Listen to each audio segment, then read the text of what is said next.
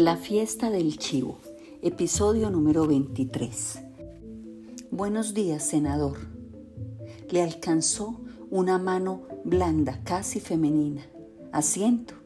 No tenemos comodidades aquí, perdonará. Le agradezco que me reciba, coronel. Es usted el primero.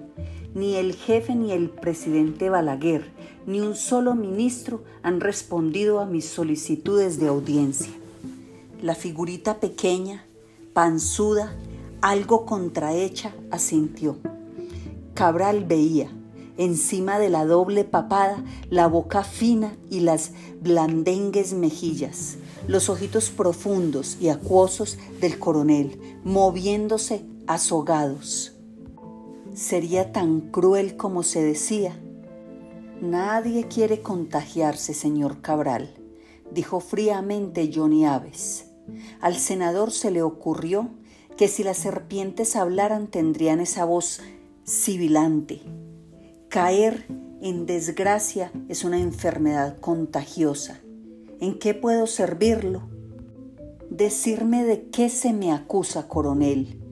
Hizo una pausa para tomar aliento y parecer más sereno. Tengo mi conciencia limpia. Desde mis 20 años dedico mi vida a Trujillo y al país.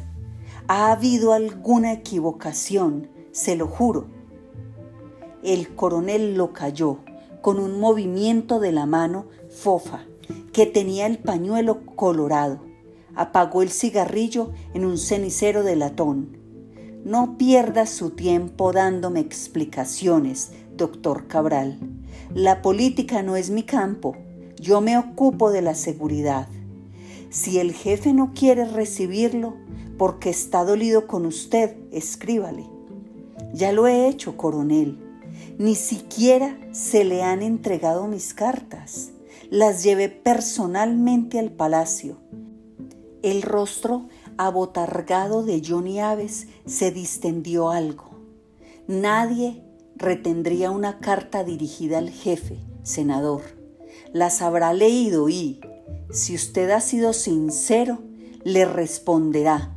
Hizo una larga pausa, mirándolo siempre con esos ojitos inquietos y añadió, algo desafiante, veo que le llama la atención que use un pañuelo de este color. ¿Sabe por qué lo hago? Es una enseñanza Rosacruz. El rojo es el color que me conviene usted no creerá en los rosacruces. Le parecerá una superstición, algo primitivo. No sé nada de religión rosacruz, coronel. No tengo opinión al respecto. Ahora no tengo tiempo, pero de joven leí mucho de rosacrucismo, aprendí bastantes cosas. A leer el aura de las personas, por ejemplo. La de usted en este momento es la de alguien muerto de miedo. Estoy muerto de miedo, respondió en el acto Cabral. Desde hace días sus hombres me siguen sin parar. Dígame al menos si me van a detener. Eso no depende de mí, dijo Johnny Aves, con aire ligero, como si la cosa no tuviera importancia. Si me lo ordenan, lo haré. La escolta es para disuadirlo de asilarse. Si lo intenta, mis hombres lo arrestarán. ¿Asilarme? Pero coronel, ¿asilarme como un enemigo del régimen? Pero yo soy el régimen desde hace 30 años, donde su amigo Henry Derbon, el jefe de la misión que nos han dejado los yanquis, prosiguió sarcástico el coronel Aves. La sorpresa enmudeció a Agustín Cabral. ¿Qué quería decir? Mi amigo el cónsul de los Estados Unidos, balbuceó. Solo he visto dos o tres veces en mi vida al señor de Arbón. Es un enemigo nuestro, como usted sabe, prosiguió Aves García. Los yanquis lo dejaron aquí cuando la OEA acordó las sanciones para seguir intrigando contra el jefe, todas las conspiraciones desde hace un año pasan por la oficina de De Arbor. Pese a ello, usted, presidente del Senado, fue a un cóctel a su casa hace poco, recuerda. El asombro de Agustín Cabral iba en aumento. Era eso, haber asistido a aquel cóctel en casa del encargado de negocios que dejaron a Estados Unidos cuando cerraron la embajada. El jefe nos dio la orden de asistir a ese cóctel al ministro Paino Pichardo y a mí, explicó, para sondear los planes de su gobierno. Por haber cumplido esa orden he caído en desgracia. Hice un informe escrito sobre aquella reunión el coronel Aves García encogió sus hombritos caídos en un movimiento de títere. Si fue orden del jefe, olvídese de mi comentario, admitió, con un relente irónico. Su actitud delataba cierta impaciencia, pero Cabral no se despidió. Alentaba la insensata ilusión de que esta charla diera algún fruto. Usted y yo no hemos sido nunca amigos, coronel, dijo esforzándose para hablar con naturalidad. Yo no puedo tener amigos, replicó Aves García. Perjudicaría mi trabajo. Mis amigos y mis enemigos son los del régimen. Déjeme terminar, por favor, prosiguió Agustín Cabral. Pero siempre lo he respetado y reconocido los servicios excepcionales que presta el país. Si hemos tenido alguna discrepancia, el coronel pareció que levantaba una mano para hacerlo callar, pero era para encender otro cigarrillo. Aspiró con avidez y expulsó calmosamente el humo por la boca y la nariz. Claro que hemos tenido discrepancias, reconoció. Usted ha sido uno de los que más combatió mi tesis de que, en vista de la traición yanqui, hay que acercarse a los rusos y a los países del este. Usted con Balaguer y Manuel Alfonso tratan de convencer al jefe de que la reconciliación con los yanquis es posible. ¿Sigue creyendo esa pendejada? Esa era la razón. Le había clavado Aves García el puñal. Aceptó el jefe esa imbecilidad. Lo alejaban para acercar al régimen, al comunismo. Era inútil seguir humillándose ante un especialista en torturas y asesinatos que, en razón de la crisis, osaba ahora creerse estratega político. Sigo pensando que no tenemos alternativa, coronel, afirmó resuelto.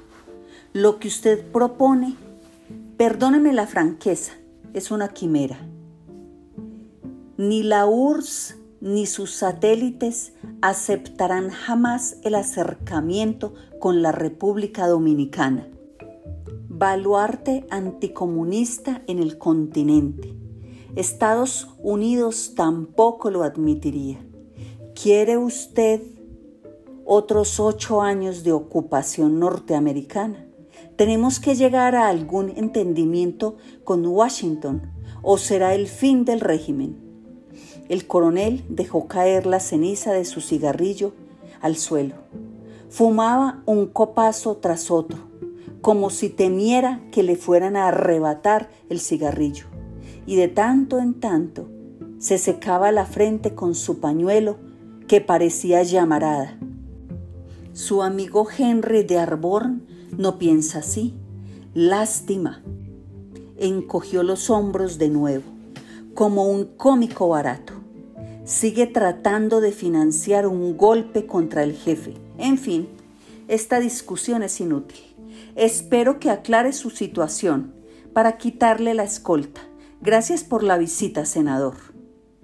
No le dio la mano. Se limitó a hacerle una pequeña venia con su cara de carrillos hinchados medio disuelta en una aureola de humo, con el fondo de aquella fotografía del jefe en uniforme de gran parada. Entonces el senador recordó la cita de Ortega y Gasset, apuntada en la libretita que llevaba siempre en el bolsillo. También el loro Sansón parece petrificado con las palabras de Urania. Permanece quieto y mudo, como la tía Adelina, quien ha dejado de abanicarse y abierto la boca. Lucinda y Manolita la miran, desconcertadas. Marianita pestañea sin cesar. A Urania se le ocurre la absurda idea de que aquella bellísima luna que espía desde la ventana aprueba lo que ha dicho. No sé cómo dices eso de tu padre, reacciona su tía Adelina. En mi larga vida nunca conocí a alguien que se sacrificara más por una hija que mi pobre hermano. Has dicho lo de mal padre en serio. Tú has sido su adoración y su tormento. Para no hacerte sufrir, no se volvió a casar cuando murió tu madre, pese a quedarse viudo tan joven. Gracias a quien has tenido la suerte de estudiar en Estados Unidos. No se gastó todo lo que tenía. ¿A eso llamas un mal padre? No debes replicarle, Urania. ¿Qué culpa tiene esta viejita que pasa sus últimos años, meses o semanas inmóvil y amargada de algo tan remoto? No le contestes, asiente, disimula, da una excusa, despídete y olvídate de ella para siempre, con calma, sin la menor beligerancia, dice. No hacía esos sacrificios por amor a mí, tía. Quería comprarme, lavar su mala conciencia, sabiendo que era en vano. Que hiciera lo que hiciera, viviría el resto de sus días sintiéndose el hombre vil y malvado que era. Al salir de las oficinas del Servicio de la Independencia en la esquina de las avenidas México y 30 de marzo, le pareció que los policías de la guardia le echaban una mirada misericordiosa y que uno de ellos, incluso clavándole los ojos, acariciaba intencionalmente la metralleta San Cristóbal que llevaba terciada a la espalda. Se sintió sofocado con un ligero vértigo. Tendría la cita de Ortega y Gasset en su libretita tan oportuna, tan profética. Se aflojó la corbata y se quitó la chaqueta. Pasaban taxis, pero no paró ninguno. Iría a su casa para sentirse enjaulado y devanarse los sesos mientras bajaba de su dormitorio al despacho o subía de nuevo al dormitorio pasando por la sala preguntándose mil veces qué había ocurrido. ¿Por qué era este conejo correteado por imbéciles cazadores? Le habían quitado la oficina del Congreso y el auto oficial y su carnet del country club, donde hubiera podido refugiarse, tomar una bebida fresca, viendo desde el bar ese paisaje de jardines cuidados y remotos jugadores de golf, o ir donde un amigo. Pero ¿Le quedaba alguno? A todos los que había llamado los notó por el teléfono asustados, reticentes, hostiles. Les hacía daño queriendo verlos. Caminaba sin rumbo, con la chaqueta doblada bajo el brazo. Podía ser la causa aquel cóctel en casa de Henry de Arbón. Imposible. En reunión de Consejo de Ministros, el jefe decidió que él y Paino Pichardo asistieran para explorar el terreno. ¿Cómo podía castigarlo por obedecer? Insinuó tal vez Paino a Trujillo que él se mostró en aquel cóctel demasiado cordial con el gringo. No, no, no. No podía ser que por una insignificancia tan estúpida el jefe pisoteara a alguien que lo había servido con devoción, con más desinterés que nadie. Iba como extraviado, cambiando de dirección cada cierto número de cuadras. El calor lo hacía transpirar. Era la primera vez en muchísimos años que vagabundeaba por las calles de Ciudad Trujillo, una ciudad que había visto crecer y transfigurarse. Del pequeño pueblo averiado y en ruinas en que la dejó convertida el ciclón de San Zenón en 1930 a la moderna, hermosa y próspera urbe que ahora era, con calles pavimentadas, luz eléctrica, anchas avenidas surcadas por autos último modelo. Cuando miró su reloj eran las cinco y cuarto de la tarde. Llevaba dos horas andando y se moría de sed. Estaba en Casimiro de Moya, entre Pasteur y Cervantes, a pocos metros de un bar, el Turrey. Entró, se sentó en la primera mesa, pidió una presidente bien fría no había aire acondicionado, pero sí ventiladores, y a la sombra se estaba bien. La larga caminata lo había serenado. ¿Qué sería de él y de Uranita? ¿Qué sería de la niña si lo metían a la cárcel o si en un arranque el jefe ordenaba matarlo? ¿Estaría Adelina en condiciones de educarla, de convertirse en su madre? si su hermana era una mujer buena y generosa. Uranita sería una hija más suya, como Lucindita y Manolita. Paladeó la cerveza con placer, mientras revisaba su libreta de notas en busca de la cita de Ortega y Gasset. El frío líquido bajando por sus entrañas le produjo una sensación bienhechora. No perder las esperanzas, la pesadilla podía desvanecerse. ¿No ocurrió algunas veces? Había enviado tres cartas al jefe, francas, desgarradas, mostrándole su alma, pidiéndole perdón por la falta que hubiera podido cometer, jurando que haría cualquier cosa para desagraviarlo y redimirse. Si en un acto de ligereza o de inconsciencia le falló. Le recordaba los largos años de entrega, su absoluta honradez, como probaba el hecho de que ahora, al serle congeladas las cuentas en el banco de reserva, unos 200 mil pesos, los ahorros de toda una vida, se había quedado en la calle, con apenas la casita de Gascue donde vivir. Solo le ocultó aquellos 25 mil dólares depositados en el Chemical Bank de Nueva York, que guardaba para alguna emergencia. Trujillo era magnánimo, cierto.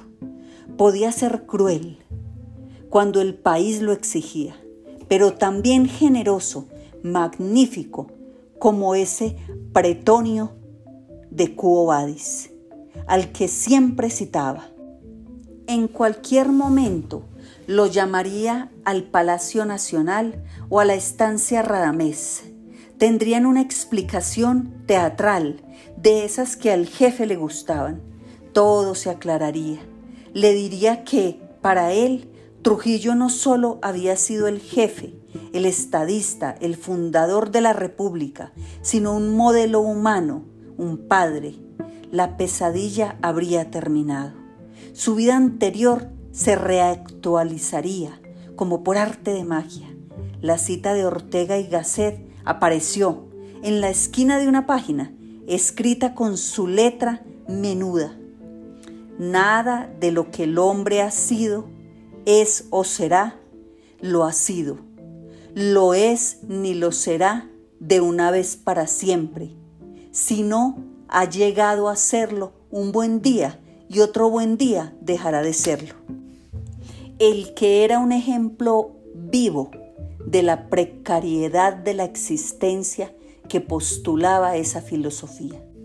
En una de las paredes del Turrey, un cartel anunciaba a partir de las 7 de la noche el piano del maestro Enriquillo Sánchez. Había dos mesas ocupadas, con parejas que se cuchicheaban y miraban románticamente.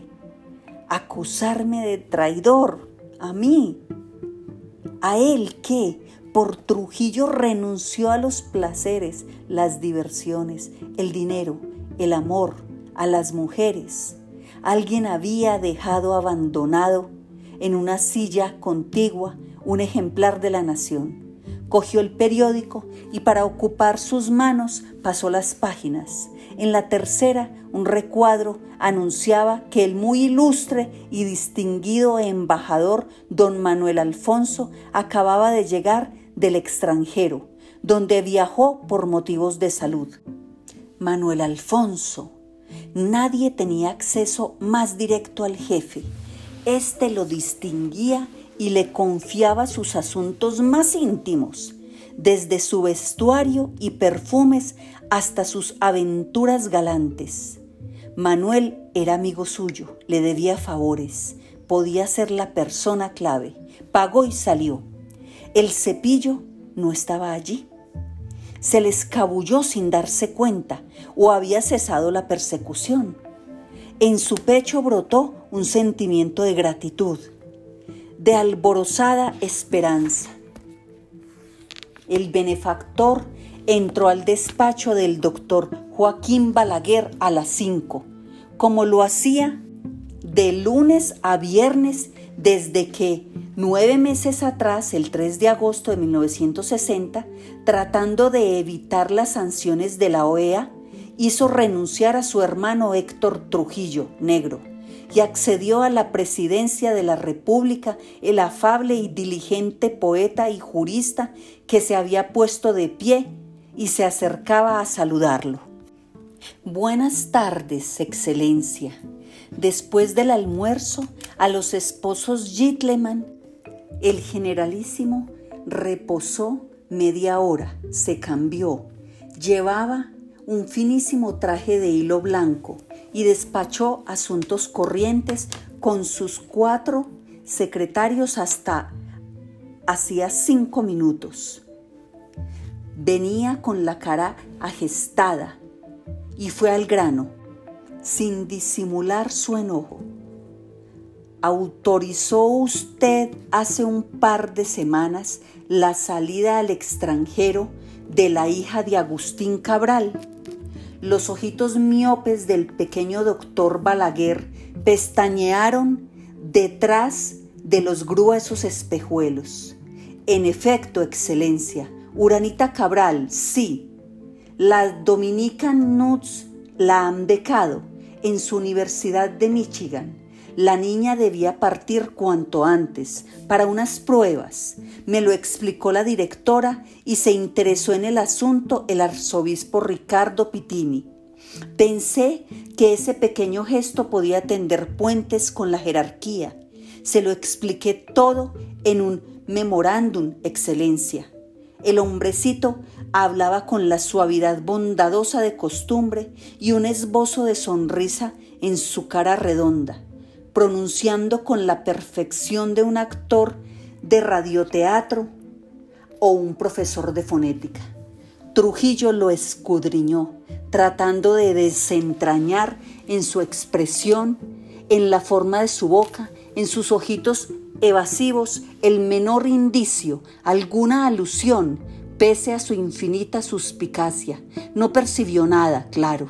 El presidente Fantoche era un político demasiado ducho para que sus gestos lo traicionaran. ¿Cuándo me envió ese memorándum?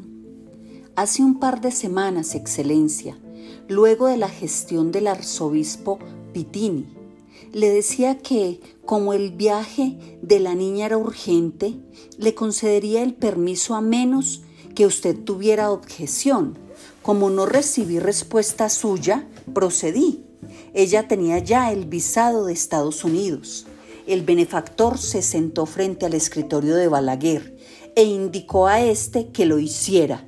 En este despacho del segundo piso del Palacio Nacional se sentía bien, era amplio, aireado, sobrio, con anaqueles llenos de libros, de suelo y paredes relucientes y el escritorio siempre pulcro. No se podía decir que el presidente Fantoche fuera un hombre elegante. ¿Cómo lo hubiera sido con esa fachita entallada y rellenita que hacía de él no solo un hombre bajo, sino casi un enano? Pero vestía con la corrección que hablaba. Respetaba el protocolo y era un trabajador infatigable para el que no existían fiestas ni horario. Lo notó alarmado. Se daba cuenta de que, dando aquel permiso a la hija de Cerebrito, podía haber cometido un grave error. Solo he visto ese memorándum hace media hora. Pudiera haberse extraviado, pero me extrañaría. Mis papeles están siempre muy ordenados. Ninguno de los secretarios lo vio hasta ahora.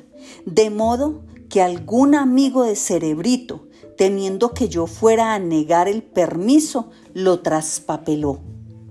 El doctor Balaguer puso una expresión consternada había adelantado el cuerpo y entreabría esa boquita de la que salían suaves arpegios y delicados trinos cuando declamaba y en sus arengas políticas frases altisonantes y hasta furibundas. Haré una investigación a fondo para saber quién llevó a su despacho el memorándum y a quién lo entregó. Me apresuré sin duda. Debía hablar personalmente con usted.